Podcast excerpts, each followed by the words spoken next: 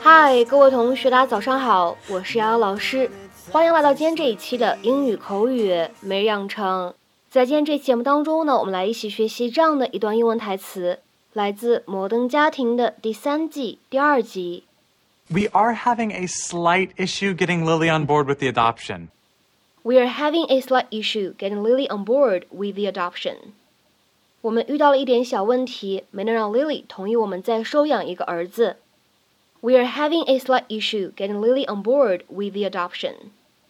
We are having a slight issue getting Lily on board with the adoption. 在今天的英文台词当中呢，我们需要注意的发音技巧有这样的几处。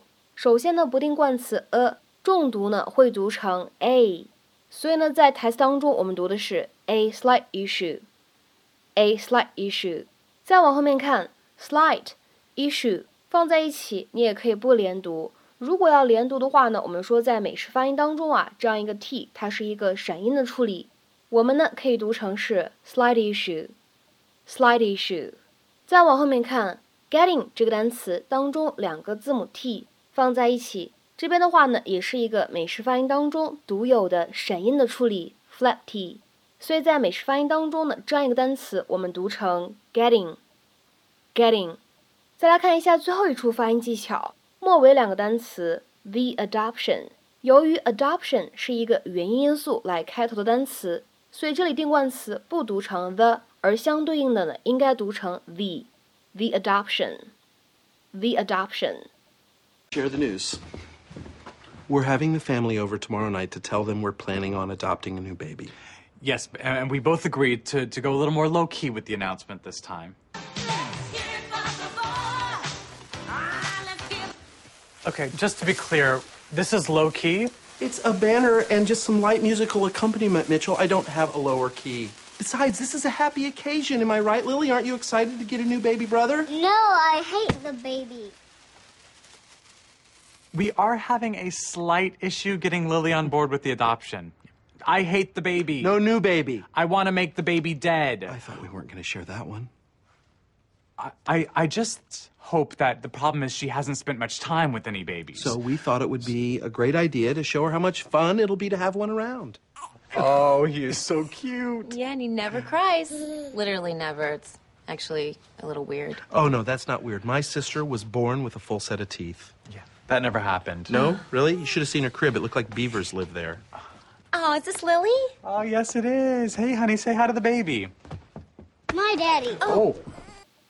在今天视频当中啊，前半部分里面我们提到了低调的英文说法，你可以使用 low key 来表示低调。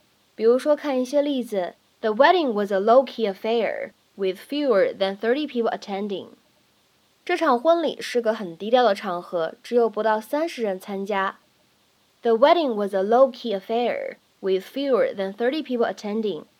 再比如说，看第二个例子，He wanted to keep the meetings low-key。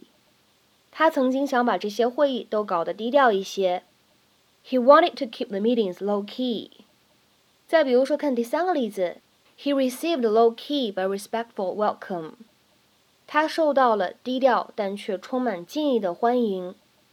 He received a low-key but respectful welcome。 接下来呢，我们来说一下关键句当中出现的 get somebody on board 这样一个动词短语什么意思呢？字面的意思是让某个人上船，或者说让某个人登上甲板，而引申意味呢，则指的是获得某个人的赞成、支持。To gain one's support or approval for something。在英文当中呢，其实我们也有 get something on board 这样的动词短语，指的意思是理解、接受或者赞成某个观点或者建议。If you take on board an idea or a problem, you begin to accept it or understand it。比如说，下面呢，我们来看一些例子。第一个，I told her what I thought, but she didn't take my advice on board。我跟她分享了我的想法，但她并不赞同我的看法。I told her what I thought but she didn't take my advice on board. 再比如说，看这样一个例子 ：To start a new project, I need to get my boss on board. 为了启动一个新项目，我得先获得老板的支持。To start a new project, I need to get my boss on board。再比如说，来看最后一个例子，I wanted to move, and it took me a while to get my wife on board。我想要搬家，花了好久才获得了我老婆的同意。I wanted to move, and it took me a while to get my wife on board。 那么在今天这期节目的末尾呢，请各位同学尝试翻译下面这样一个句子，并留言在文章的留言区。